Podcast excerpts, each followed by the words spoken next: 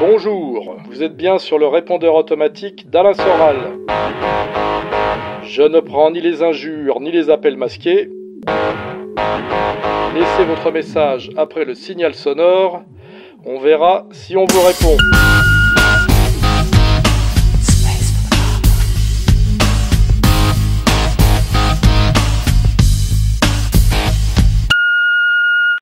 Monsieur Soral, tout d'abord merci pour votre travail que je suis depuis l'âge de 20 ans, soit depuis l'année 2002 je crois, à l'époque à laquelle vous passiez encore sur le service public, ce qui m'a permis de vous découvrir grâce à votre abécédaire de la bêtise ambiante.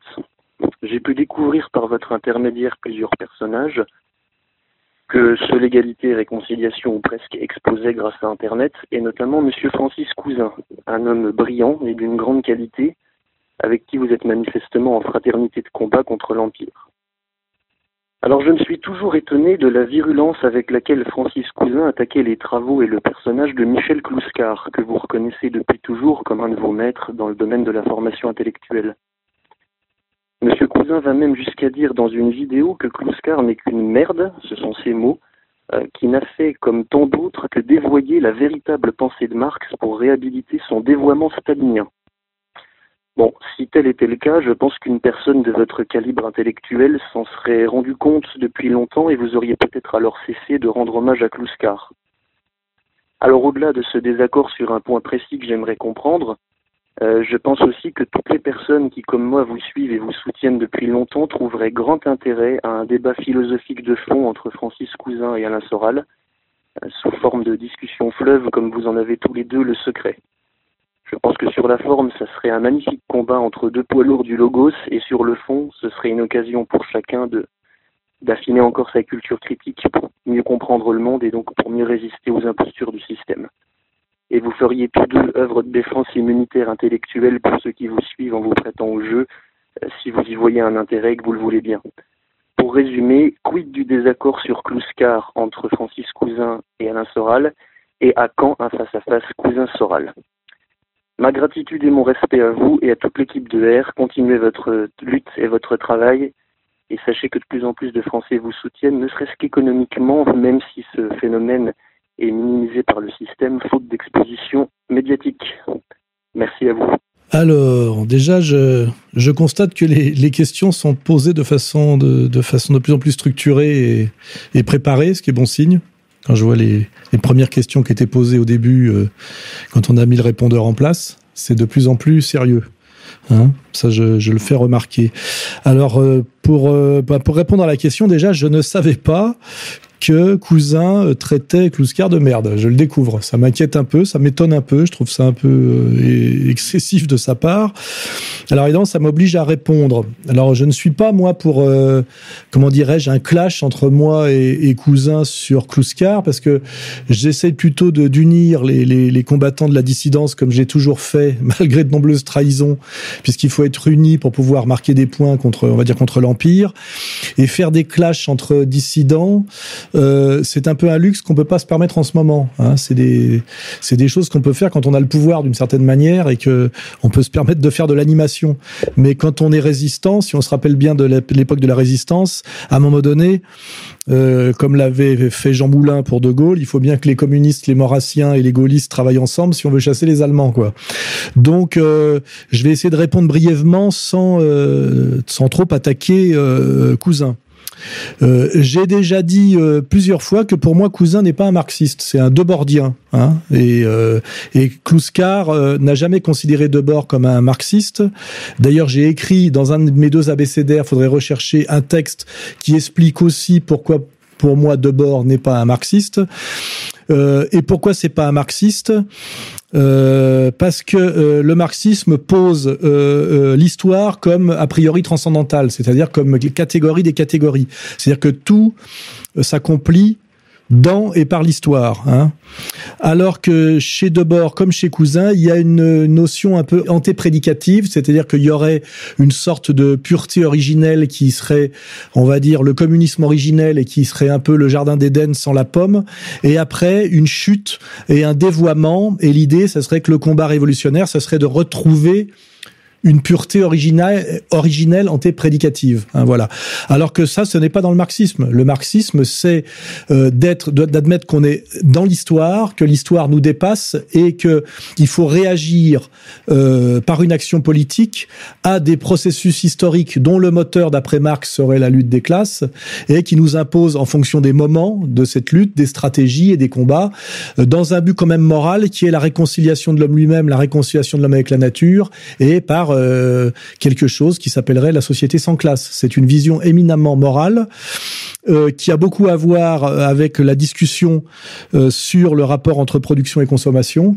Et je pense que de ce point de vue-là, euh, est beaucoup plus marxiste que que Debord et donc que Cousin, et qu'effectivement, il y a chez Cousin une espèce, une espèce d'absolutisme qui, à mon avis, est un idéalisme justement, qui n'est pas un matérialisme et qui n'est même pas un matérialisme dialectique. On est vraiment dans le, on va dire dans absolu, et que euh, ça m'embêterait d'aller plus loin euh, dans la critique de Cousin, parce que Cousin est par ailleurs quelqu'un de très sympathique, quelqu'un effectivement qui vient, on va dire, de la de la gauche, hein, puisqu'il euh, lui se, se, prétend au moins néo-marxiste, et qu'il n'a jamais refusé la main tendue avec les combattants anti-impériaux venant du côté, on va dire, de la tradition et de ce que nos ennemis appellent l'extrême droite.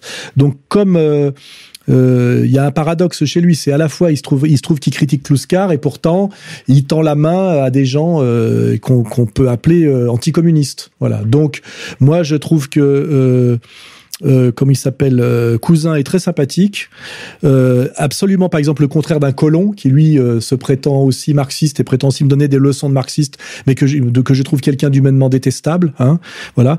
Donc aussi bien, je ne veux pas discuter avec Colomb parce que je n'ai pas de respect pour lui, ni humainement ni d'ailleurs comme intellectuel. C'est un journaliste, hein, faut pas qu'il oublie ça. Par ailleurs, je ne veux pas non plus engager de trop de, de polémiques avec cousin parce que je ne vois pas l'intérêt de me fâcher avec lui. Et je crois que peut-être il a été un peu excessif quand il a un peu trop critiqué Kluskar. Et après tout, on peut lire, on peut très bien lire Debord et sa théorie sur le spectacle, qui est intéressante, et lire aussi Kluskar, dont je rappelle que Kluskar, le, le concept qu'il a produit, puisqu'un grand penseur, c'est quelqu'un qui a produit un concept, au moins un concept dans l'histoire, ce qui n'est pas le cas de tous les gens qui se prétendent penseurs. Euh, Kluskar a produit un concept dès 1972 qui s'appelle le libéralisme libertaire, où il a bien expliqué que mai 68 n'était pas euh, à, à doubler à gauche les marxistes et régénérer, on va dire, la gauche sociale, mais que c'était au contraire le masque et le cheval de Troie du, euh, du euh, libéralisme. Hein C'est-à-dire qu'en fait, c'était que le libéralisme libertaire porté par mai 68 était en réalité un mouvement réactionnaire selon les critères justement marxistes qui se posent la question justement du partage du travail et des richesses et du rapport production-consommation dans la société. Hein C'était un mouvement d'office à papa, parasite, qui voulait jouir et que la jouissance traduite en termes socio-économiques, c'est toujours de la consommation qui demande à être mise en relation avec une production. En fait, un jouisseur, c'est quelqu'un essentiellement qui veut pouvoir consommer sans produire. Hein. C'est voilà. Et là-dessus, peut-être que Cousin n'est peut-être pas aussi performant que Kluskar, parce que peut-être que il met la barre un peu haut et qu'il oublie un peu parfois, je dirais, le terrain. Hein. Et, euh, et, donc, euh, pour conclure, euh, vous pouvez lire Cousin qui prolonge le travail, on va dire, de, de Debord sur le spectacle la société du spectacle, hein, c'est-à-dire sur l'aliénation, l'illusion. Euh, et vous pouvez tout aussi bien lire euh, Kluskar, qui vous fait découvrir effectivement tout le mensonge de la gauche, la gauche contemporaine dite gauche sociétale, à travers son concept éminemment critique et performant de libéralisme libertaire. Voilà, je pense que j'ai fait mon maximum pour répondre sans foutre la merde. Bonjour Monsieur Soral, je suis Éric Belmont. Je vais essayer de coller l'actualité en vous parlant du suicide de Slivecki. Ses anciens collègues parlent toujours et encore de l'esprit canal qui n'est pas mort et qui les relie, alors que c'est peut-être l'esprit canal qui a tué à petit feu Slivecki. Je voulais vous demander qu'est-ce que c'est pour vous l'esprit canal et quel en est son héritage aujourd'hui. Je vous remercie. Oui, ben là, je vois un lien avec le sujet précédent, c'est-à-dire le libéralisme libertaire. En fait, ce qu'on appelait l'esprit canal, c'est dans une télévision, on va dire, euh, faite pour des adultes et qui était issue euh, à, la fois de la télévision d'État et des grands groupes euh, industriels qui ont pris le relais avec la privatisation. L'esprit canal, c'était en fait l'esprit jeune et c'était euh, mettre un peu de pipi caca à la télévision par des gens de moins de 30 ans euh, effectivement ce qui d'un côté avait un côté jeune et frais, hein, c'est un peu comme l'esprit Charlie, mais qui de l'autre côté était aussi le cheval de Troie du libéralisme libertaire, c'est-à-dire finalement euh, de cette gauche sociétale qui défendrait les minorités et même pas les minorités exploitées, mais les, les, les minorités, on va dire de genre, pour effectivement euh, euh, lâcher et aider à lâcher le combat social authentique, euh, c'est-à-dire celui des travailleurs euh, mis au chômage, et finalement par ce jeunisme esthétique être finalement les pires salopards sur la question sociale et on voit bien que c'est ce qui s'est accompli parce que si au début on pouvait être un peu séduit par les nuls finalement aujourd'hui Canal quand on regarde l'idéologie que véhicule Canal avec des jeunes et des petits malins c'est bien plus dégueulasse que finalement le contenu du journal de 20 heures de, de Monsieur Pernaud. Je sais pas si c'est le 20 heures ou le 13 heures, enfin de Monsieur Pernaud et de TF1. Donc là, il y a toute l'ambiguïté effectivement de l'esprit canal et de l'esprit jeune. Euh, au début, on trouve ça rigolo, le pipi caca et le côté pied sur la table. Et en fait, finalement, ce n'est que de la mauvaise éducation et de la vulgarité au service du capital. Et n'oublions pas que le capital, pour ces nouveaux marchés, a besoin euh, non pas de la morale, comme nous font croire les gauchistes, mais de détruire toute morale, hein, puisqu'effectivement, c'est la morale qui freine l'expansion du capital, de la marchandise et de la logique du profit. Et quand on a compris effectivement que la morale était une protection contre le capital et que l'immoralisme jeune et transgressif était finalement la stratégie du capital, on comprend que l'esprit canal, finalement, c'était de la merde, même si parfois euh, on retrouve un peu de talent chez Groland. Et là, je ferai, comme je les connais bien, je ferai remarquer que ceux qui ont du talent chez Groland, c'est ceux qui viennent de l'extrême droite en réalité, comme d'ailleurs du temps de des Guignols, etc. C'était plutôt Jean-François Alain, euh, Albert Algou qui avaient du talent, et c'est tous des types qui avaient une, une vraie culture de droite, bien plus qu'une culture de gauchiste. Les gauchistes ne sont jamais subversifs et jamais vraiment drôles, car ce sont les tapins et les couillons du système. Euh, voilà. Euh, même un Dieudonné est devenu un génie comique pour l'avoir compris à un moment donné, justement. Oui, bonjour Alain Soral, bonjour à toute l'équipe d'égalité et réconciliation. Merci pour votre travail.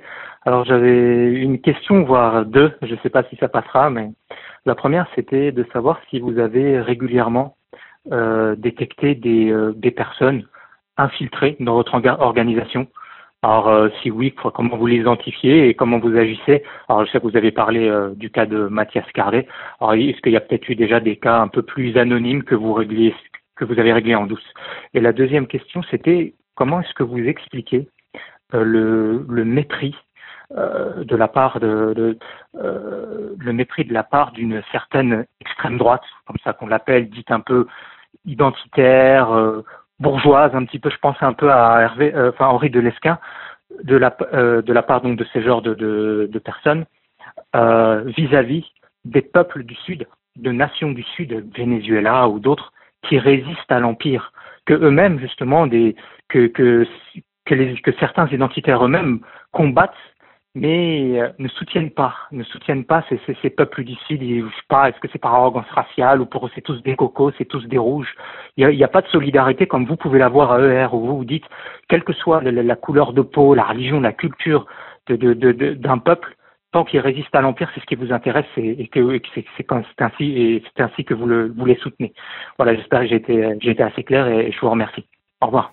Alors là, non seulement nous avons deux questions, mais nous avons un peu le problème qu'on retrouve souvent en conférence. C'est une personne qui pose le question, une question dans laquelle il y a déjà la réponse qu'il voudrait que je lui donne. Hein Donc c'est gentil de poser des questions, mais des questions qui ne contiennent pas déjà une réponse. Sinon, ça s'appelle les questions fermées. Euh, voilà. Donc, sur euh, première partie de la question sur euh, les infiltrations, au début, on était un peu naïf et on était très armé de Spartacus. On accueillait AER à peu près tout le monde très généreusement. Ça nous a effectivement attiré pas mal de problèmes, notamment les problèmes d'infiltration et de trahison. Hein. Je vais, euh, comment dirais-je, euh, résumer rapidement. Hein.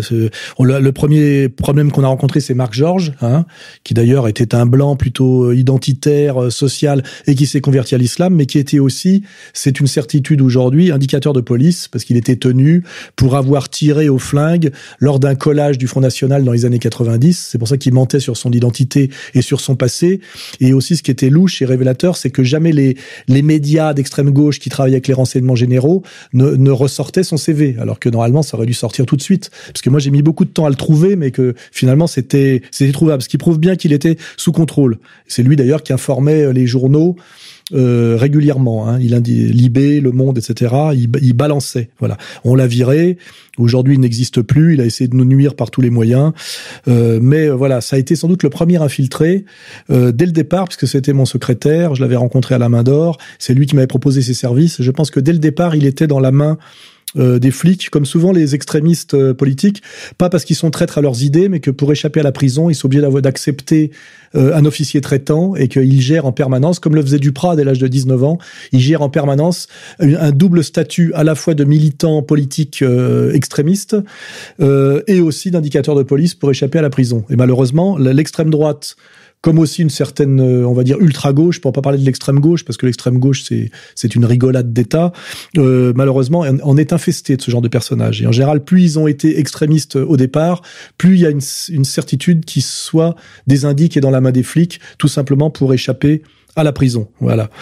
Euh, ça va me permettre aussi de dire effectivement que euh, on a eu des traîtres de tout poil, hein, mais euh, beaucoup, euh, je suis désolé de le, de le déplorer, de maghrébins. Hein. Il y a quand même une propension à la trahison chez les maghrébins. Sans doute un, un, passé de soumission coloniale qui les a habitués finalement à à avoir comme attitude politique euh, toujours une attitude de, de, de soumission, c'est-à-dire à qui on obéit, euh, qui on trahit et pour qui on travaille en douce. Hein. Il n'y a pas un, un, grand sens de l'autonomie chez ces gens-là, malheureusement. Bon, euh, je vais avoir quelques critiques, mais je tenais à le rappeler. ça peut, on peut penser à Salim Laïbi, à Farida Belgoul, euh, Ahmed Moalek. Enfin voilà, c'est assez maghrébin hein, cette attitude de grande gueule, tapin en douce et, et très et, et qui ne. C'est Karim Achoui qui me disait que puisqu'il est avocat de voyous, il me disait euh, les Maghrébins ont la réputation euh, chez les flics de, de parler énormément quand on les interroge. Hein voilà.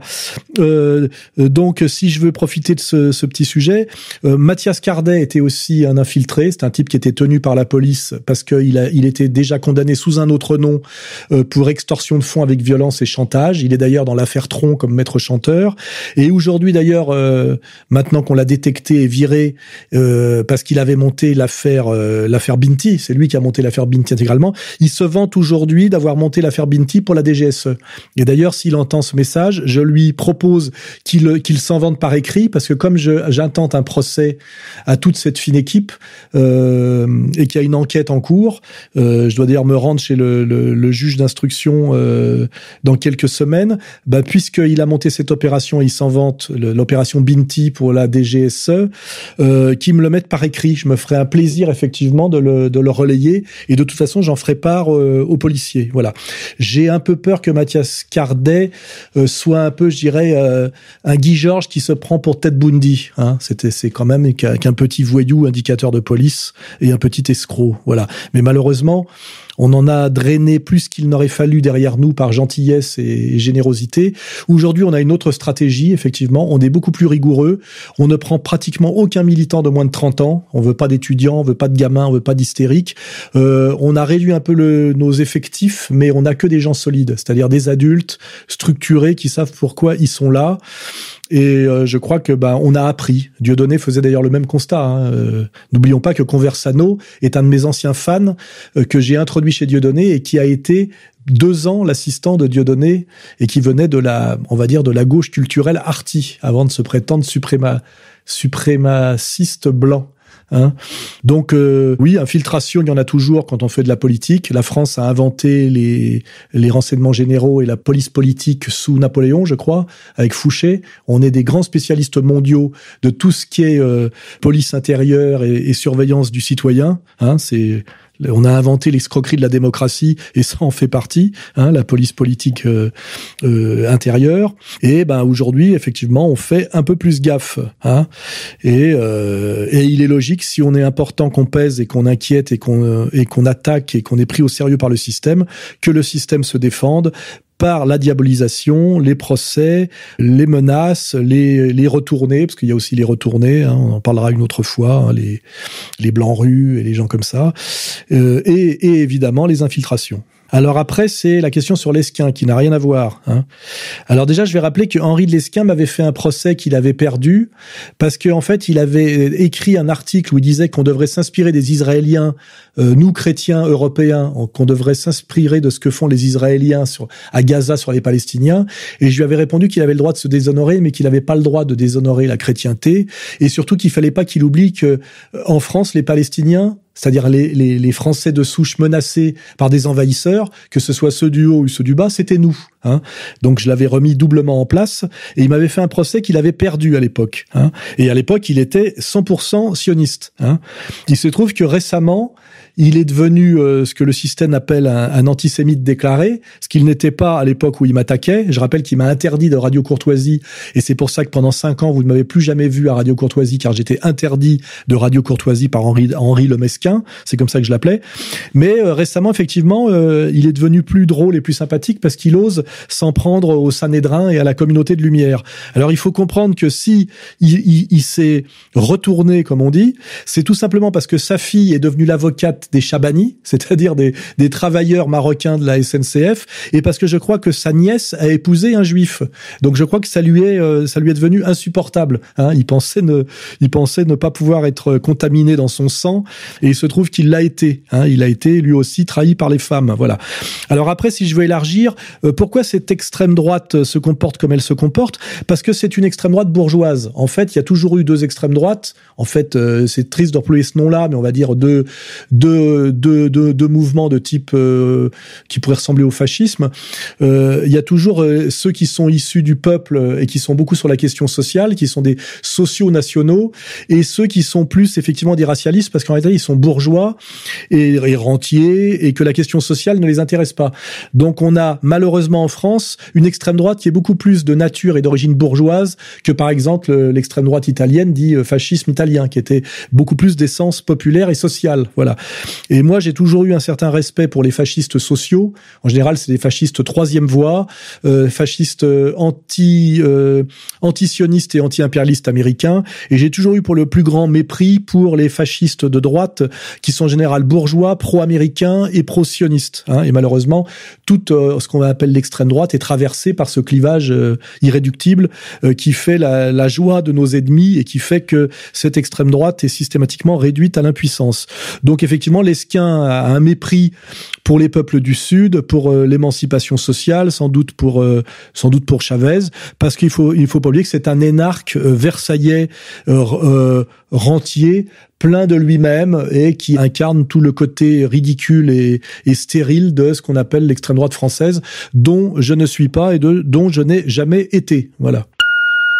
Oui, bonjour, je m'appelle Franck, je vis à Bacon en 45. Voilà, je suis euh, chauffeur lourd. Euh, voilà, en fait, euh, je me demandais ce que vous pensiez de des médias alternatifs et s'ils n'auraient pas trouvé un pouvoir politique, un pouvoir pardon médiatique supérieur au pouvoir médiatique actuel et donc renverser la balance de vérité de notre, de notre côté. Et qu'est-ce que vous pensez de TV Liberté? Et de TEPA, donc, euh, donc était ex-Méta Télé. Et euh, ça, ça, me viendrait à l'idée de, de trois mots liberté, égalité, fraternité. Et que penseriez-vous d'une union des trois, de ces trois médias identitaires forts? Avec, Voilà. Merci. Alors là, nous avons la question d'un chauffeur poids lourd, ce qui prouve bien qu'on est consulté par euh, toutes les classes euh, sociales, et je, m'en félicite. Euh, alors oui, la question de l'union qui fait la force, mais malheureusement, plus on on gagne en extension, plus on perd en, en compréhension, c'est ça le problème. Euh, c'est que en théorie, ça serait bien de tous s'unir. J'ai toujours moi euh, tendu la main et aidé euh, euh, les autres médias, les médias qui décollaient. Alors là, il parle de deux médias, TV Liberté, qui, qui est, euh, on va dire un média de droite qui est sérieux et qui essaye de la jouer avec qui d'ailleurs nous n'avons pas de conflit, je le dis. Je crois qu'il y a Le Galou hein, derrière. simplement, il nous tiennent un peu en respect euh, parce qu'on sent trop le souffre, mais ils ne nous attaquent jamais. Et je crois même qu'ils font souvent la promotion de livres publiés chez Contre-Culture. Donc euh, là, on est dans une intelligence, on va dire politique. On occupe chacun un créneau différent, on va dire d'auditeurs, lié à sans doute nous on a un public un peu plus jeune, peut-être un peu plus social, mais on, est, on va dire, un peu complémentaires et on en a conscience. Meta TV, c'est justement c'est tout le problème, c'est-à-dire que Meta TV c'était un média on va dire, qui se situe un peu sur le même créneau que nous, qui est arrivé après nous. Hein. Et au début, j'ai aidé Tepa, notamment, euh, en allant chez lui, participer à une de ses émissions. Immédiatement après que j'ai participé à une de ses émissions, il est allé faire une émission avec Jean Robin, qui était mon pire ennemi et qui, à l'époque, était, je crois, financé par Golnadel et qui me tirait dessus à boulet rouge. Et quand j'ai dit à, à, Tepa, pourquoi euh, joues-tu avec euh, ce type qui est un ennemi de la dissidence, un sioniste militant? C'est une trahison par rapport au service que je t'ai rendu euh, et là, euh, il m'a dit euh, en gros je t'emmerde. Il a prétendu que je l'avais attaqué pour des questions raciales parce que je crois qu'il est un peu noir. Et il s'est mis pendant des mois et des mois à inviter tous mes ennemis pour qu'ils me crachent à la gueule. Donc moi, je n'ai aucun respect pour le petit Tepa. Pour moi, c'est un type au début qui est monté sur le créneau de R parce qu'il y voyait une occasion d'exister puisque c'est un ancien rappeur euh, qui a échoué dans le rap et qui a cru que la dissidence c'était que des avantages. Dès qu'il a pris quelques coups, il s'est mis à parler beaucoup plus de pyramide que de sionisme et il est plutôt lui dans la concurrence et dans la et dans les, les, sales coups en douce. Il s'est d'ailleurs fâché, je crois, avec toute son équipe. Hein, voilà. Donc autant je trouve à limite cohérent que le Galou me tienne un peu à distance et ceux de son équipe et c'est fait proprement, autant Meta TV a eu une attitude avec moi de même pas de voyou parce qu'il y a une dimension de virilité chez les voyous, mais de de de de, de, sale type. Voilà. Euh, donc euh, malheureusement c'est pour ça que les unions ne se font pas. Euh, ce n'est pas de ma faute. Moi j'ai toujours tendu la main. Je parle pas de gens à qui, à qui j'ai tendu la main comme Joe le Corbeau qui dès qu'ils ont senti qu'ils existaient un peu ont essayé de nous de nous, effectivement, en s'alliant d'ailleurs tous ensemble, de nous détruire en montant euh, un truc qui a totalement disparu aujourd'hui, euh, Croix. Comme je les en avais prévenus d'ailleurs, j'ai dit essayez, n'essayez pas de nous flinguer, euh, comprenez que vous vous disparaîtrez avant nous. Et ce que je suis remarqué, c'est que tous ces petits rigolos de la dissidence, dès qu'ils ont eu un procès et un seul procès, hein, euh, et qu'ils ont été condamnés une fois, ils ont disparu ou ils se sont couchés ou ils ont essayé d'éviter les sujets qui fâchent, donc les vrais sujets sérieux, les vrais sujets qui créent la crédibilité dissidente. Je rappelle que moi, j'en suis à mon 57e procès et que je suis toujours là, et que euh, ont à peu près tous disparu ou sont tous passés à de l'animation euh, euh de, de second ordre. Voilà. Donc, euh, euh, je pense que j'ai répondu. Ça serait bien l'union sacrée si tous, si tous les hommes étaient de bonne volonté et, et, bien structurés moralement. Malheureusement, euh, le mal existe, la faiblesse humaine existe, les Judas existent, et la période dans laquelle nous sommes, période post-68 tard de, démoralisation généralisée, n'incite pas, notamment chez, les jeunes d'ailleurs, euh, à la morale. Hein. En réalité, ce que je constate, c'est que les jeunes, contrairement à, ce, à cette idéologie jeuniste qui nous est vendue par le système, se comportent souvent beaucoup moins bien que les, gens qui ont été structurés moralement avant mai 68, ce qui est mon cas. Pour conclure. Allô, bonjour Monsieur Soral, je suis Monsieur Denis Abdella, je vous soutiens, je suis fonctionnaire et je vous souhaite bon courage. Merci. Eh ben c'est c'est une une question sans question donc ça repose. Ben, je remercie de ce monsieur pour euh, son soutien et je suis content de savoir qu'il y a des fonctionnaires français euh, qui nous soutiennent, que nous ne sommes pas seulement soutenus par des marginaux et des asociaux.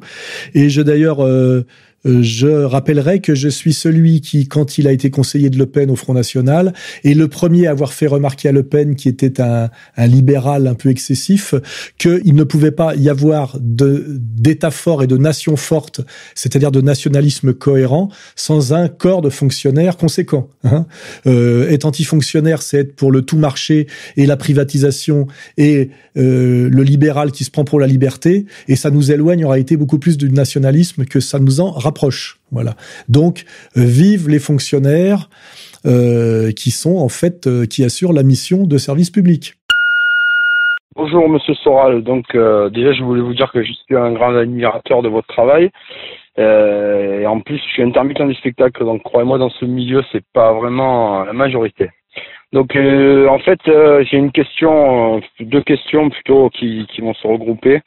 Que pensez-vous de Henri de Lesquin Donc déjà que je, je sais vous avez déjà parlé de lui, mais est-ce que vous avez vu sa, sa, sa vidéo qui, qui s'appelle Réponse à Soral? Donc je voulais avoir votre avis et euh, ne pensez-vous pas que le terme national libéral est un pléonasme? Merci et continuez comme ça. Au revoir. Alors deuxième question sur l'esquin, donc je l'ai déjà habillé pour le, printemps, là j'ai pas besoin de le refaire. Euh, alors j'ai vu cette vidéo euh, assez drôle et, et assez idiote puisque je crois que l'esquin prétend que je suis un agent de l'UOIF, je crois. Et alors, je crois qu'il a même pas la culture, parce que sans doute il méprise trop tout ce qui est au sud de la Méditerranée, pour faire la différence entre des chiites et des sunnites, puisque euh, au mieux on aurait pu me traiter d'agent iranien, puisque puisque j'avais j'avais eu euh, j'avais fait la liste antisioniste avec un, un Iranien. Euh, il faut savoir quand même que j'ai toujours été combattu et attaqué par euh, Tariq Ramadan, qui lui est un proche de, de l'UOIF, et que ma défense de l'anti-impérialisme du Sud peut faire de moi un compagnon de route et un compagnon de combat du Hezbollah, mais ça ne va pas au-delà. Ce qui prouve bien que si Lesquin est très, capable effectivement de comprendre la différence entre lui et Alain de Benoît quand il balance Alain de Benoît comme ancien nazi, ce qui est pas faux d'ailleurs pour ceux qui connaissent la jeunesse de, de Benoît, dès qu'on on traverse la Méditerranée, son mépris racial et son mépris de classe, hein, puisque ça se rejoint, le rend parfaitement inepte parce qu'il ne comprend rien au monde musulman, aux ex-pays du tiers-monde, aux luttes d'émancipation du Sud, etc., etc. Donc euh, moi, ce que j'aime bien chez Lesquin aujourd'hui, c'est qu'il a osé rejoindre le combat et le vrai combat sérieux qui est euh, euh, le combat anti-judaïque. C'est pour ça que maintenant, euh, il m'amuse et je ne l'attaque pas. mais par ailleurs, pour moi, c'est c'est une caricature. Hein. Oui, bonjour Monsieur Soral. Je souhaiterais avoir votre réaction par rapport au message de Salim Laibi dans une vidéo de YouTube qui vous accuse de d'avoir voulu euh, balancer euh, une info sur euh, Tariq Ramadan qui était en votre possession. Et, et, voilà, je voulais avoir votre réaction par rapport à, je pense, une fausse information de sa part, au vu de votre réaction suite au lynchage de Tariq Ramadan. Merci. Très bonne question qui va me permettre de faire le point sur euh, sur l'affaire euh, Ramadan quant à l'Aibi. Alors déjà, l'Aibi, lui, vient de faire une énorme vidéo pour enfoncer Ramadan. La spécialité de, de l'IB, je le rappelle, c'est d'enfoncer des types qu'ils croient ou qui sont en difficulté dans le but de euh, leur piquer leur clientèle. C'est comme c'est sa vision du monde. C'est ce qu'on appelle un charognard et un vautour. Il a fait ça avec Nab. Il était l'esclave de Nab puisqu'il était son webmaster sous pseudo féminin. Euh, ce qui d'ailleurs en dit long sur sur sa virilité et ce qui explique pas mal de choses. Et euh, il a essayé, il s'est retourné contre Nab de façon très violente alors qu'il avait été son son son esclave pendant dix ans. C'est comme ça d'ailleurs que je l'ai connu à une époque où il me vous voyait et où il était terriblement obséquieux, comme d'ailleurs souvent les traîtres. Après, il s'est retourné contre moi de la même façon, en pensant que j'étais affaibli par les sionistes et qu'il allait pouvoir me piquer ce qu'il pensait une clientèle, hein, puisque c'est comme ça qu'il voit les choses. Il l'a fait ensuite avec Dieudonné, et aujourd'hui, il le fait avec Ramadan. Parce qu'il faudrait quand même expliquer en quoi enfoncer Ramadan en ce moment peut aider les musulmans de France et, euh, et qui ça peut intéresser à part les sionistes et les anti-musulmans. Hein. Euh, voilà. Mais donc maintenant, je vais être un peu plus précis. Euh, j'ai été approché ces dernières années par, je crois, euh, sept euh, femmes qui me contactaient pour se plaindre de leur relation à Tariq Ramadan. Euh, pour être précis, elles étaient des anciennes maîtresses de Ramadan et maintenant qu'elles qu'ils ne voulaient plus d'elles, elles se plaignaient rétroactivement des, de leur relation qui avaient été des relations un petit peu, on va dire, de dominant à dominé, un peu sur un mode un peu sadomasochiste consenti. Et, sadomasochiste, euh, j'ai sans violence excessive. On était dans, plutôt dans le rituel sexuel de type sadomasochiste.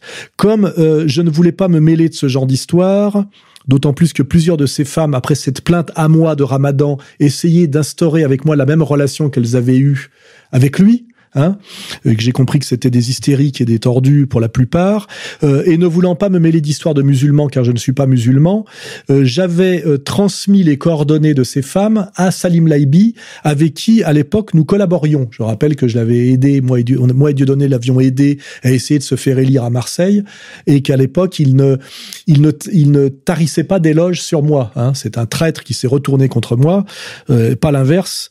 Et donc à l'époque je lui avais donné les coordonnées de ces femmes en disant voilà, ce sont des musulmanes qui ont un problème avec Ramadan. C'est une histoire de musulmans euh, français. Je te donne les coordonnées de ces femmes. Euh, fais-en ce que tu veux. Moi, je ne veux pas m'en mêler.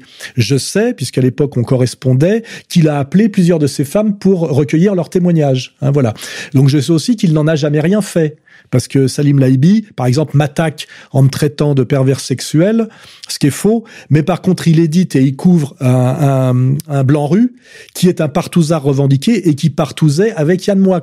Donc vous voyez comment procède Salim Laibi au niveau de son honnêteté intellectuelle qui est quand même euh, un sommet, euh, comment dirais-je, inversé. Voilà. Donc euh, Salim Laibi avait les coordonnées de, de, de, de, ces personnes, il les a interrogées plus que moi et il n'en a rien fait. Pourquoi n'en a-t-il rien fait? Euh, Il est même possible qu'il ait négocié avec Ramadan euh, son silence. Ça c'est possible parce que c'est bien dans ses stratégies. Rappelez-vous qu'il avait appelé Dieudonné pour essayer de monter Dieudonné contre moi, qu'il enregistré la conversation euh, afin de faire chanter euh, Dieudonné et que comme Dieudonné n'a pas voulu se soumettre à son chantage, il s'est mis à attaquer Dieudonné alors que Dieudonné lui prêtait régulièrement son théâtre et Dieudonné l'avait soutenu gracieusement comme moi-même, etc. Voilà. Donc en fait, sur l'affaire Ramadan, moi, ma position, c'est que j'ai refusé d'enfoncer Ramadan quand il a été incarcéré, car j'estime que ce n'est pas un violeur et qu'il n'a pas été en prison et que sa vie privée et sa vie sexuelle ne regardent que lui. J'avais refusé de, me mêler d'histoires de musulmans, car j'estime que je ne suis pas musulman et que c'était aux musulmans de voir ça entre eux. Et je crois que l'Aïbi, lui, est musulman.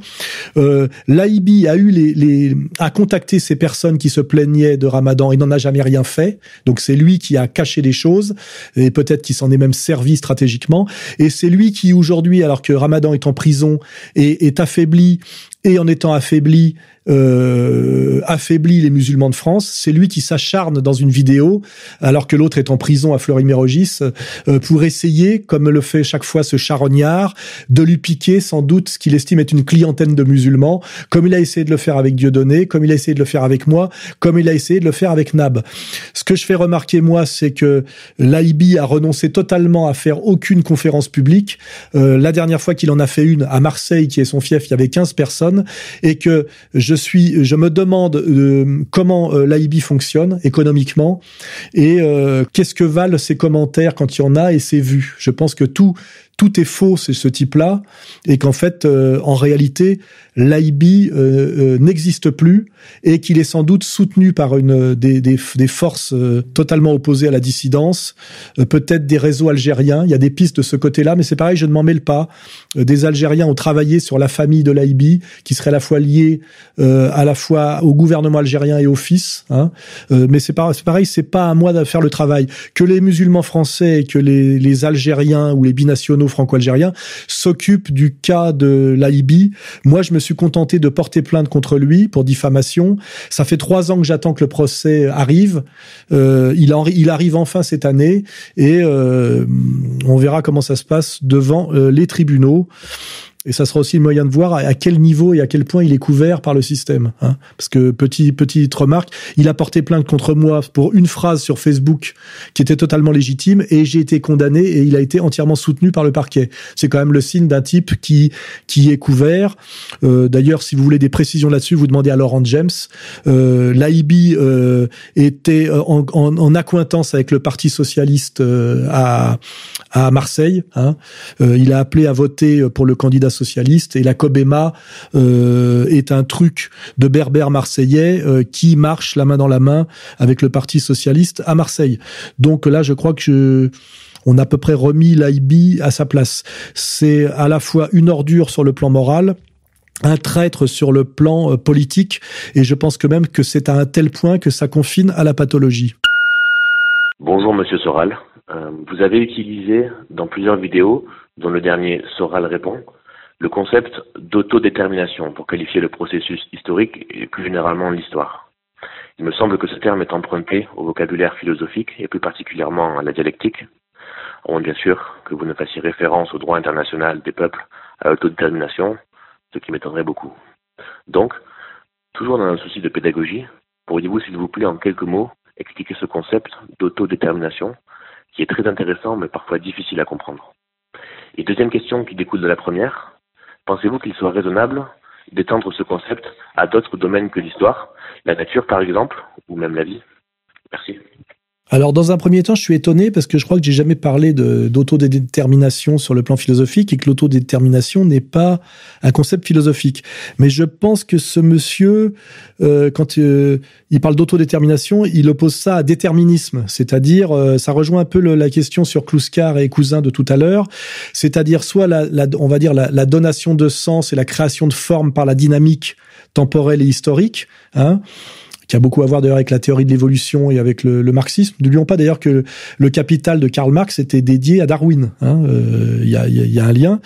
Et donc on parle bien un peu de, de ce qu'on appelle le monisme dialectique, c'est-à-dire effectivement la, les, les, les, déterminations qui se produisent elles-mêmes en se combinant, en s'affinant, se multipliant par l'histoire et par rapport à des, des déterminations antiprédicatives qui fait que l'histoire s'accomplirait, que ce soit l'histoire humaine ou l'histoire de la nature, en fonction, je dirais, de de de de, de, présupposés euh, euh, antiprédicatifs ontologiques, hein, et ce qui opposerait, ce qui serait un peu, euh, ce qui opposerait un peu la pensée traditionnaliste d'ailleurs, hein, d'aller chercher toujours le sens par l'origine et, et l'histoire comme dégénérescence ou accomplissement de, de comment dirais-je de, de données antiprédicatives. Ça serait du platonisme ou du néoplatonisme, ou la, on va dire la conception hegelienne et hegeliano-marxiste euh, qui s'appuie plus sur l'histoire et qui est l'accomplissement progressif de la raison par l'histoire, où on irait du moins vers le plus plutôt que du plus vers le moins. Hein. Euh, D'un côté, on serait dans euh, avec la, pensée traditionnaliste dans quelque chose de, l'ordre de l'entropie historique et sociale, et de l'autre côté, ça serait l'inverse, on serait euh, plutôt dans de l'ordre de l'évolutionnisme naturel et social. Donc là, on a peut-être posé le débat philosophiquement. Et c'est vrai que c'est un peu les deux pensées qui s'affrontent. Et d'ailleurs, ça rejoint le débat cousin-Kluskar, comme je disais. Cousin est du côté de l'antéprédicatif et quelque part de d'un traditionnalisme qui s'ignore et de l'idée d'histoire comme dégénérescence et comme paradis perdu, perdu et comme perfection originelle à retrouver de façon d'ailleurs radicale, comme on, on, déchirerait un voile. Hein. Il y a effectivement il y a quelque chose de, de néo-platonicien derrière, quelque chose de l'ordre du dualisme transcendantal. Et de l'autre côté, on est dans la non pas dans la donation de sens et de forme par l'origine, mais par le mouvement. Et là, on est dans l'hegeliano-marxisme, mais aussi plus dans la pensée révolutionnaire que traditionnaliste, euh, dans la pensée qui peut avoir aussi avec la pensée progressiste. Hein, euh, euh, le bien qui sera là demain, euh, le, la fuite en avant, euh, euh, l'avenir radieux. et donc, on voit bien que ces ces deux pensées sont, euh, comment dirais-je, à la, à la base de tout, et que d'ailleurs, moi, je me situe à la fois dans les deux. La troisième voie, c'est un peu euh, se dire qu'il y a des choses de l'ordre de la tradition euh, et de lutter contre certaines dégénérescences, et aussi que l'histoire produit du progrès et qu'on ne peut pas se contenter d'être dans le rétro. Ça me rappelle d'ailleurs des commentaires stupides de gens qui nous reprochaient, comment dirais-je, d'utiliser du béton pour restaurer une ferme en ruine. Oui, voilà, oui, on fait pas dans le, le but n'est pas systématiquement de renouer avec les vieilles méthodes. Hein. C'est comme les gens qui ne veulent se soigner qu'avec la médecine ancestrale. Il faut pas, il faut quand même rappeler qu'au Moyen Âge, l'espérance de vie était de 45 ans et que ces gens-là, quand ils sont malades, ils finissent en douce par prendre des antibiotiques. Voilà. Donc moi, je suis à la fois euh, dans le néo-traditionnalisme et à la fois dans le progressisme. Et ça s'appelle en fait la, la troisième voie. Et c'est peut-être aussi ce qui avait inspiré le cercle Proudhon de prendre le meilleur de la tradition et aussi de ne pas se fermer au progrès. Voilà. C'est, c'est et d'ailleurs ça ressemble un peu à la réalité telle qu'elle nous est imposée. Hein. On est content de, finalement d'hériter d'une belle maison construite en pierre de taille au XVIIIe siècle, mais on y met quand même l'électricité, l'eau courante. On prend comment dirais-je une un abonnement à DSL et on se met à s'acheter un bel écran à plasma. On passe pas son temps à regarder les bûches dans la cheminée. Voilà. Bon bah je pense qu'avec ça j'ai posé euh, les bases d'un débat philosophique euh, euh, comment dirais-je intéressant et et, fru et fructueux. C'est le but.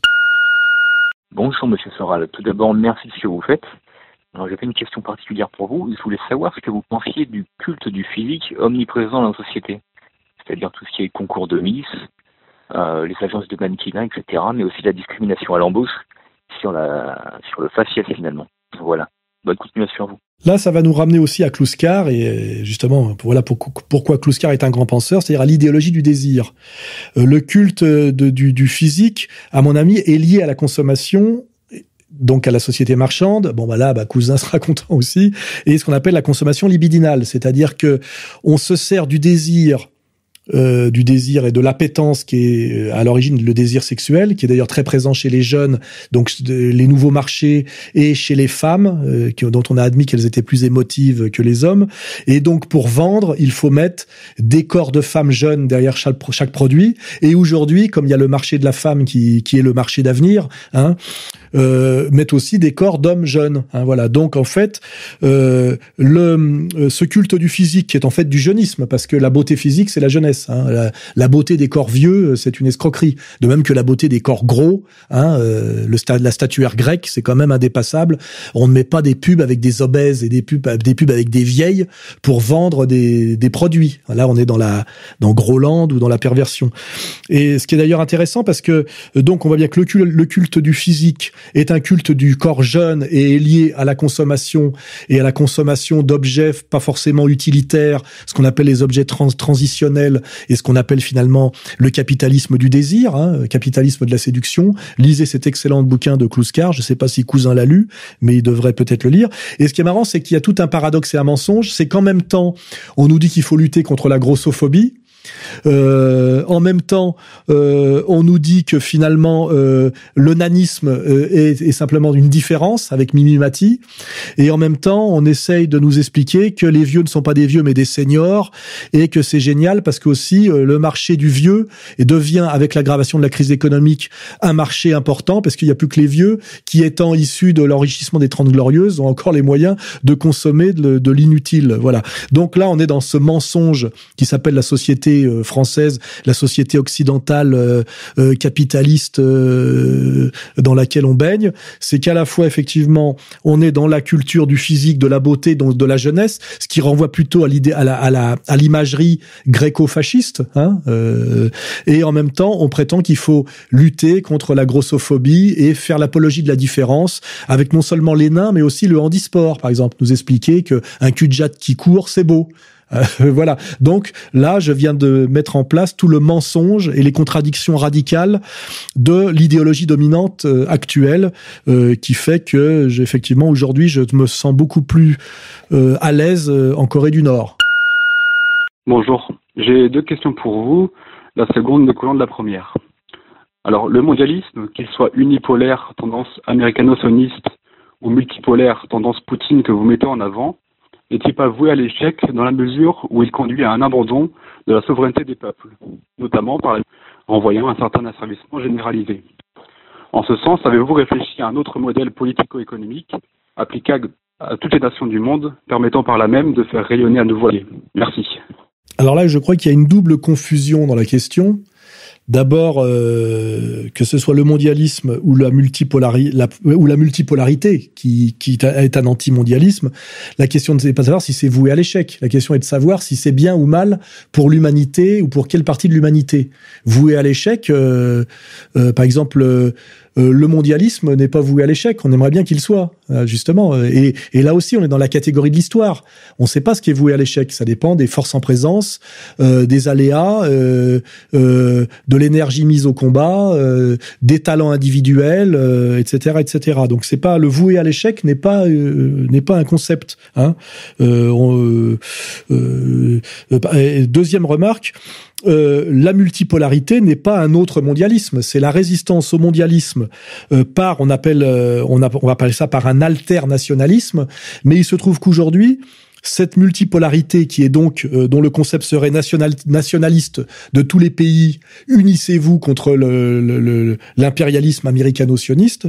Cette, ce combat multipolaire est porté par la Russie, qui est, on va dire, la nation la plus à même de, de guider et de fédérer les autres nations face à l'impérialisme américain, parce que c'est la nation qui a l'armement euh, qui permet euh, d'empêcher par la menace et l'équilibre de la terreur euh, l'impérialisme américain de passer à l'acte militairement quand les nations euh, lui résiste au nom de la multipolarité. Donc là, euh, je fais remarquer à cette personne qu'elle n'a pas compris ce que c'était que la multipolarité. La multipolarité n'est pas euh, un alter impérialisme, c'est un anti-impérialisme par un alter nationalisme dont le slogan, je vous le dis, est nationaliste de tous les pays, unissez-vous.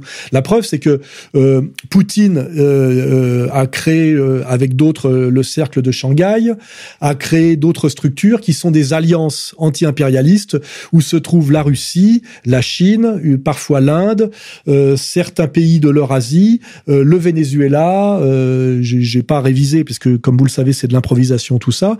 mais regardez, alternative au, système SWIFT pour proposer une, alternative au système bancaire mondial.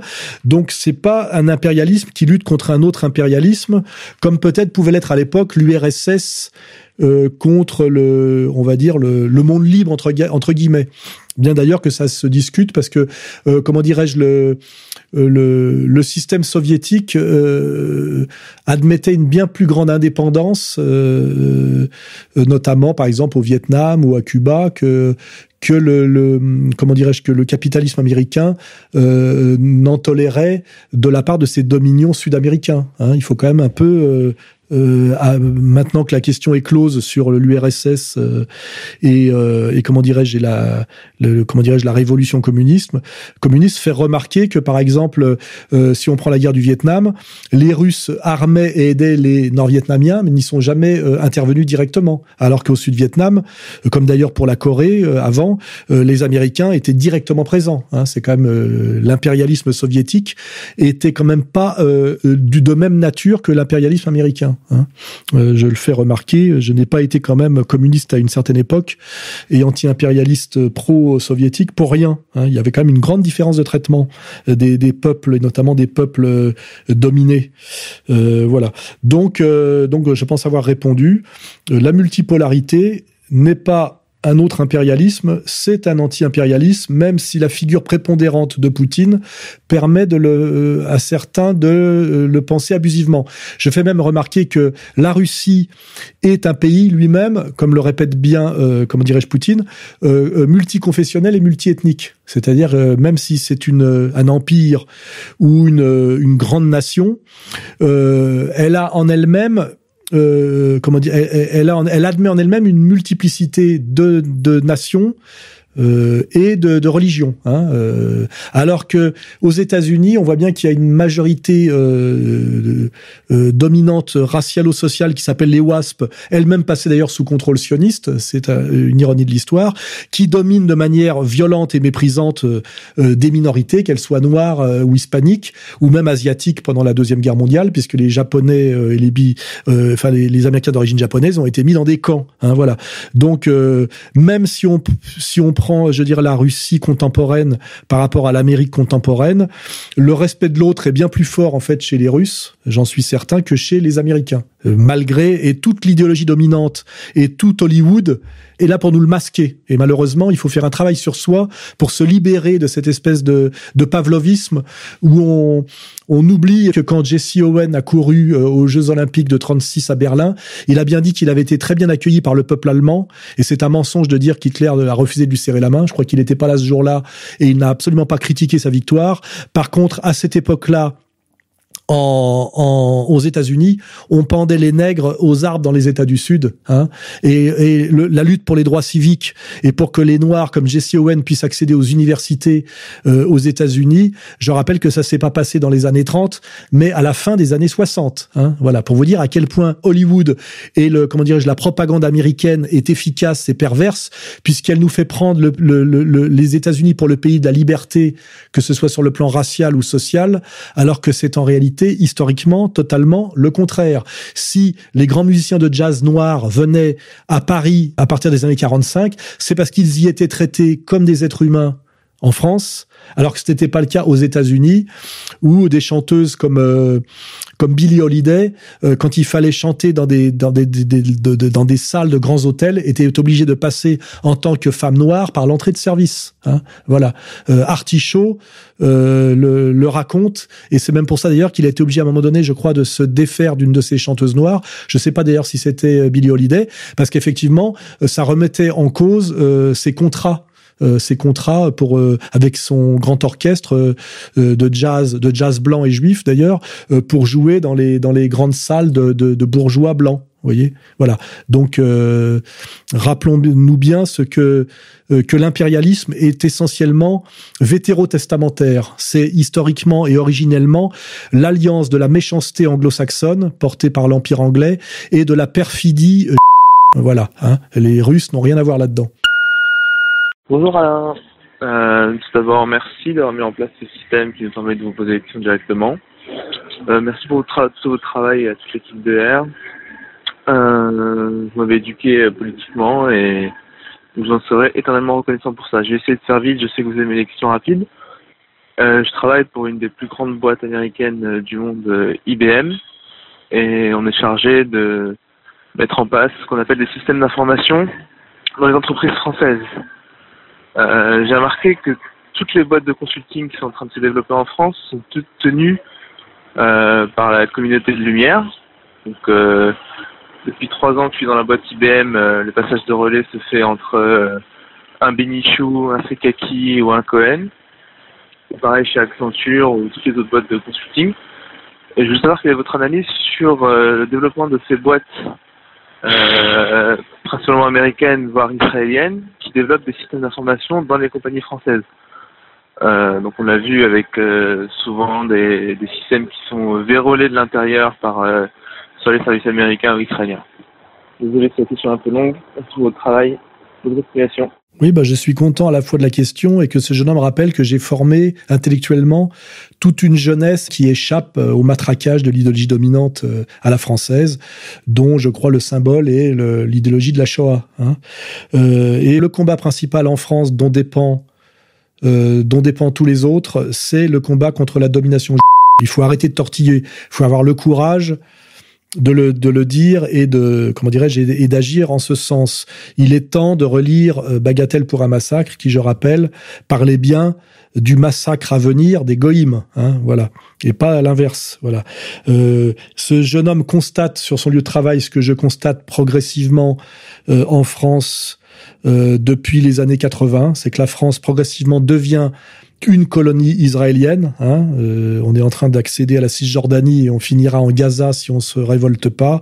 Et effectivement, le problème numéro un en France euh, n'est pas l'antisémitisme, c'est l'immigration et l'emploi, mais ces problèmes sont totalement liés à la domination Hein, c'est-à-dire euh, la domination du CRIF, euh, c'est-à-dire la question sioniste compris dans son acception élargie et euh, telle qu'elle nous touche, c'est-à-dire la question d'Israël pris au sens éternel. Hein. voilà, c'est ce qui me vaut tous mes ennuis aujourd'hui. Hein. Je veux dire, tant qu'on qu'on ne parle pas de ça, on n'a parlé de rien, parce que même si on est agacé de l'immigration et même de l'islam en France, tout ça, c'est la conséquence de la domination pour la France. Hein, euh, on a mis suffisamment de vidéos en ligne pour montrer que cette euh, stratégie du cheval de Troie, euh, du diviser pour régner et de la destruction par un tiers, par un tiers, était revendiquée systématiquement par les rabbins comme par les laïcs quand ils pas pour les laïcs, euh, enfin disons les non religieux quand ils croient n'être qu'entre eux. Hein euh, voilà. Donc c'est le combat à mener, sinon la France en crèvera. C'est le concept que je développe en ce moment. Je vais l'aborder brièvement là puisqu'il faut t'en lancer une idée. C'est le concept de la lutte contre le néo-maranisme ou le maranisme contemporain. Euh, en résumé, la Révolution française a donné pour la première fois dans l'histoire la, comment dirais-je, la citoyenneté pleine et entière. C'était que ce, quand on écoute l'abbé Grégoire, euh, Jean-Jacques Rousseau ou Robespierre, dans les buts que les en accédant à la citoyenneté, se libèrent de leur pathologie qui qu'on estimait être une pathologie liée aux conséquences de l'histoire, c'est-à-dire le ghetto générait euh, euh, une pathologie agressive, un renfermement sur soi, et cette euh, ce que De Gaulle a parfaitement décrit, cette notion de pur de, de, de peuple sûr de lui-même et dominateur. Donc en fait, l'égalité citoyenne était faite pour que les s'émancipent de leur exactement comme dans la question de Marx, on dit bien que le capitalisme ne doit pas, euh, la société bourgeoise ne doit pas émanciper les mais doit aider les à s'émanciper du judaïsme qui est, la religion de l'or. Hein, C'est-à-dire que euh, comprennent l'abbé Grégoire, Robespierre, Jean-Jacques Rousseau, Karl Marx ou le général de Gaulle, ils étaient tous d'accord pour dire qu'il fallait aider à s'émanciper de lui-même, c'est-à-dire sa pathologie dominatrice euh, euh, héritée de sa religion haineuse qui est le judaïsme. Voilà. Euh, euh nous sommes aujourd'hui dans une situation euh, qui est parfaitement inversée, qui est la trahison, la trahison et ce nouveau maranisme, c'est-à-dire que au lieu que les en accédant à la citoyenneté se soient émancipés comment dirais-je, de leur désir de domination euh, théologico-raciale, euh, les, les, les élites, c'est-à-dire le CRIF et ceux qui prétendent parler au nom de la communauté, se sont servis de l'égalité citoyenne pour imposer à la France laïque et républicaine leur domination. Hein, voilà. Euh, donc on est bien effectivement dans un maranisme euh, et, face à de nouveaux maranes qui sont, on va dire, les, des maranes laïco-républicains. C'est-à-dire que les maranes étaient ceux soit qui avaient refusé le Christ ou qui faisaient semblant d'adhérer au Christ pour pervertir euh, en douce cette main tendue et cette euh, cette évolution vers une religion de l'amour universel. Hein, c'est les maranes, ce qui a légitimé ce que l'Inquisition. Il faut se rappeler, c'est l'histoire du port de l'Espagne et du Portugal du XVe siècle et du, et du XVIe siècle. Et aujourd'hui, nous sommes face à des maranes laïco-républicains, c'est-à-dire à des gens qui se servent de l'égalitarisme républicain et de la laïcité française pour nous imposer leur pouvoir euh, au nom en fait de leur vision éternelle, qui est une vision raciale, théologique, euh, dominatrice et haineuse. Nous en sommes là. C'est le combat à mener. Il n'y en a pas d'autre. Tout le monde le comprend intuitivement. Je le mets en concept euh, de, de, plus en plus. Et je crois que c'est le combat d'avenir.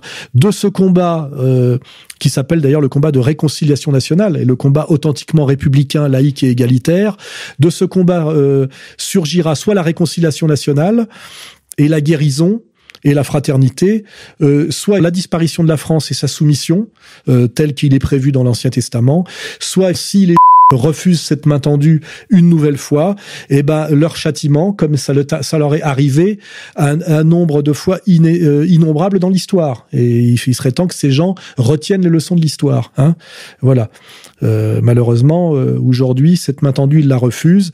Et euh, leur discours, c'est de, de, dire si vous n'acceptez pas notre domination, vous êtes donc des nazis. Non, entre Hitler et Netanyahou, il y a, comment dirais-je, le la citoyenneté française bien comprise et authentiquement respectée. Hein on reçoit d'une légalité citoyenne d'un côté, on doit rendre de l'autre euh, le renoncement à ce, à ce suprémacisme racialo-théologique. Si on se sert de l'égalité citoyenne pour accomplir de manière perfide, et perverse son suprémacisme racialo-théologique, ça donne effectivement exactement ce que font aujourd'hui les associations communautaires et il est effectivement, ça finira mal. Et il n'est pas question que nous, euh, euh, citoyens français authentiquement républicains et authentiquement laïcs, nous nous soumettions. C'est impossible et ça n'arrivera pas. Voilà.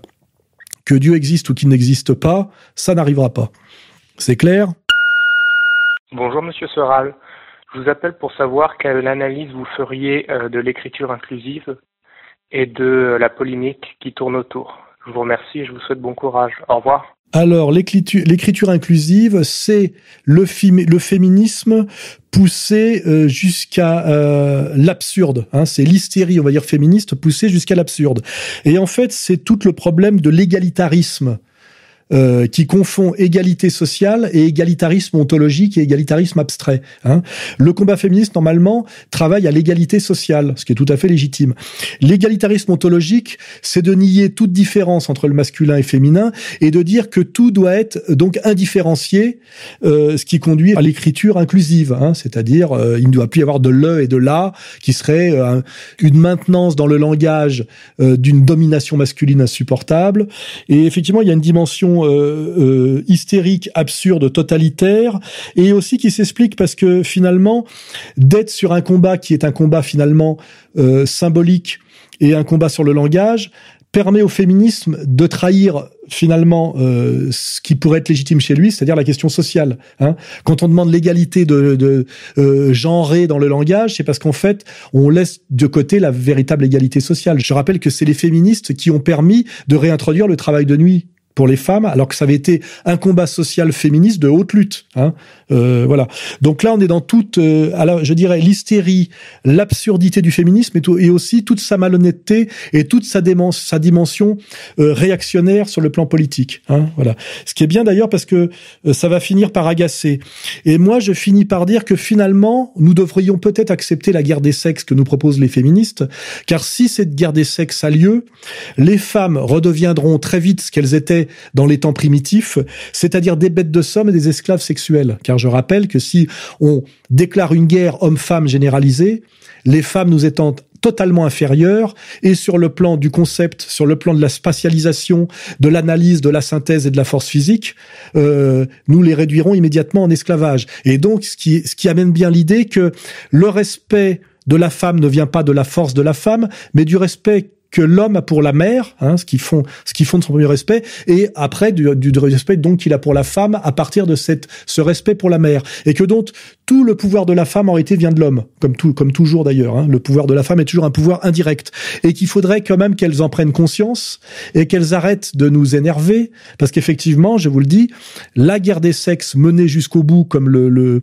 comment dirais-je, l'écriture inclusive, euh, qui est un, un jusque boutisme féministe, amènera il suffit de réfléchir cinq minutes, nécessairement à un retour à la femme à son statut primitif de bête de somme et d'esclaves sexuels, comme c'est d'ailleurs dans certaines sociétés euh, encore actuellement en Afrique, où on voit qu'il y a que les femmes qui portent hein, euh, sur la tête. Et imaginez ce que donnerait par exemple euh, un, un, un, dialogue conversano-soral avec par exemple Caroline Fourest, si je décidais pour obéir à Caroline Fourest de la traiter comme un homme. Hein euh, C'est-à-dire que son arrogance n'est jamais que le bénéfice historique de ce qui reste chez nous les hommes, comment dirais-je, de galanterie hein, et de respect de l'infériorité féminine. Sinon, pour le dire plus clairement, elle prend mon poing dans la gueule et elle va dormir pour quelques heures. Hein, euh, voilà. Et c'est le, c'est valable absolument pour toutes les femmes, même euh, je dirais pour celles qui se prennent pour des championnes, euh, pour des championnes dans des sports de combat. Je rappelle que s'il y a des catégories en sport, hein, à part en équitation parce que c'est le cheval qui fait le boulot, c'est parce que si on a poussé la logique féministe jusqu'au bout et qu'on unisexise les, les, les, sports, les femmes disparaîtraient des palmarès. Hein. Euh, euh, c'est bien par générosité que les hommes font concourir les tennis women dans une catégorie spécifique qui s'appelle, euh, comment dirais-je, le, le le, le, le, tennis, le tennis féminin. Le scandale, c'est qu'aujourd'hui, par exemple, à Roland Garros, la, la, la, vainqueur du tournoi de Roland Garros femme touche autant que l'homme, alors qu'en fait, elle concourt en 3, en 3 sets, c'est-à-dire en 2 sets gagnants, alors que l'homme, c'est en 3 sets gagnants, donc en 5 sets, et que si on les mettait dans la même catégorie, euh, elle ne toucherait plus un copec, puisque la meilleure joueuse du monde euh, ne peut pas battre le centième joueur mondial. Hein. C'est impossible. Hein. Euh, c'est d'ailleurs, il euh, y a que Navratilova qui le prétendait à une certaine époque, et je vous garantis que ça s'est pas fait, que c'est infaisable. Je pense que la meilleure joueuse du monde doit pouvoir battre peut-être le 500e joueur mondial. Et encore, je demanderai d'ailleurs à des spécialistes du tennis de nous le dire. Donc voilà, le féminisme n'est jamais que une escroquerie du capital et euh, aussi une générosité et une et une gentillesse masculine. Hein. Et il faut bien que les femmes en prennent conscience. Hein. Voilà, et qu'elles se calment un peu. Je finirai là-dessus.